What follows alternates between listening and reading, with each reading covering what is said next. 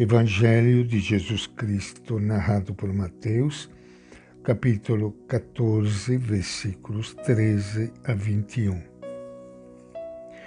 Quando soube da morte de João Batista, Jesus partiu e foi de barca para um lugar deserto e afastado. Mas quando as multidões ficaram sabendo disso, saíram das cidades e o seguiram a pé. Ao sair da barca, Jesus viu grande multidão. Teve compaixão deles e curou os que estavam doentes. Ao entardecer, os discípulos chegaram perto de Jesus e disseram: Este lugar é deserto e a hora já vai adiantada despede as multidões para que possa ir aos povoados comprar alguma coisa para comer. Mas Jesus lhes disse: Eles não precisam ir embora. Vocês é que têm de lhes dar de comer. Os discípulos responderam: Só temos aqui cinco pães e dois peixes. Jesus disse: Traga-me isso aqui.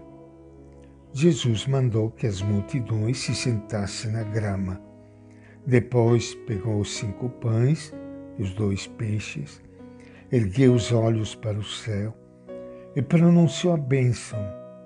Partiu os pães e os deu aos discípulos.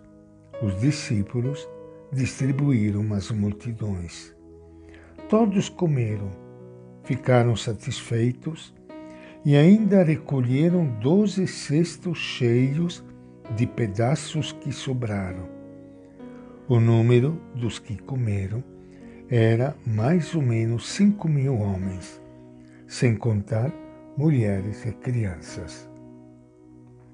Esta é a palavra do Evangelho de Mateus.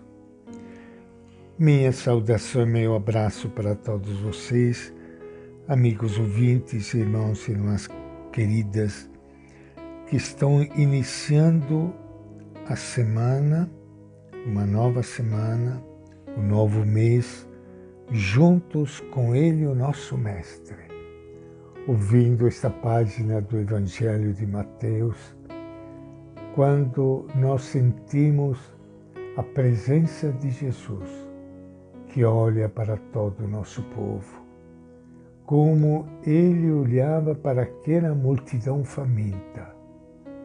E ele continuou olhando para todos os seus filhos e filhas, especialmente aqui no Brasil, filhos e filhas queridas, passando fome, passando necessidade, passando frio, não tendo onde morar e quer que nós também tenhamos o mesmo coração dele e possamos sentir a mesma compaixão. Mateus, nesta página do Evangelho, não se preocupa com os detalhes do relato. Só lhe interessa emoldurar a cena, apresentando Jesus no meio da multidão em atitude de compaixão. Também o faz em outras ocasiões.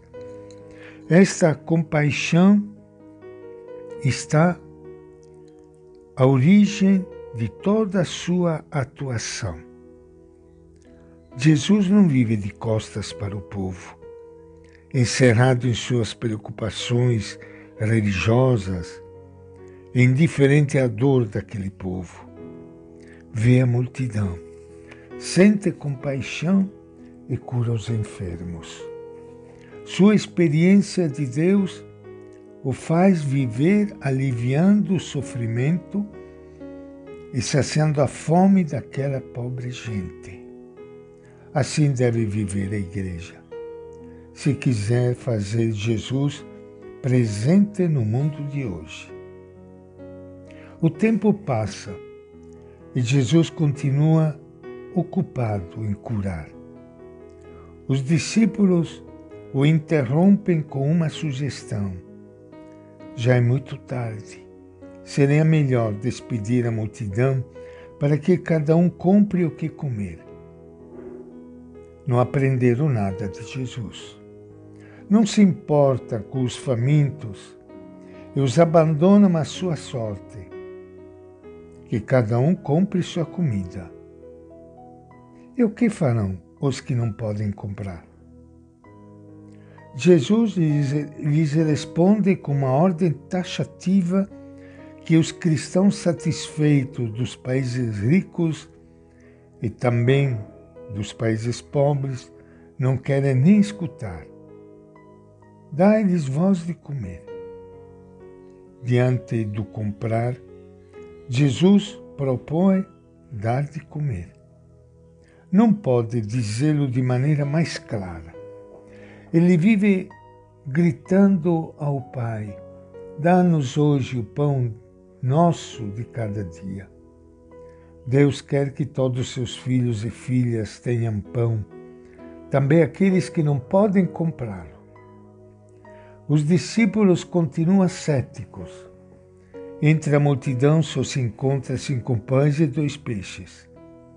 Para Jesus é suficiente. Se compartilhamos o pouco que temos, pode-se saciar a fome de todos Inclusive podem até sobrar doze cestos de pão. Esta é a sua alternativa. Uma sociedade mais humana, capaz de compartilhar seu pão com os famintos, terá recursos suficientes para todos.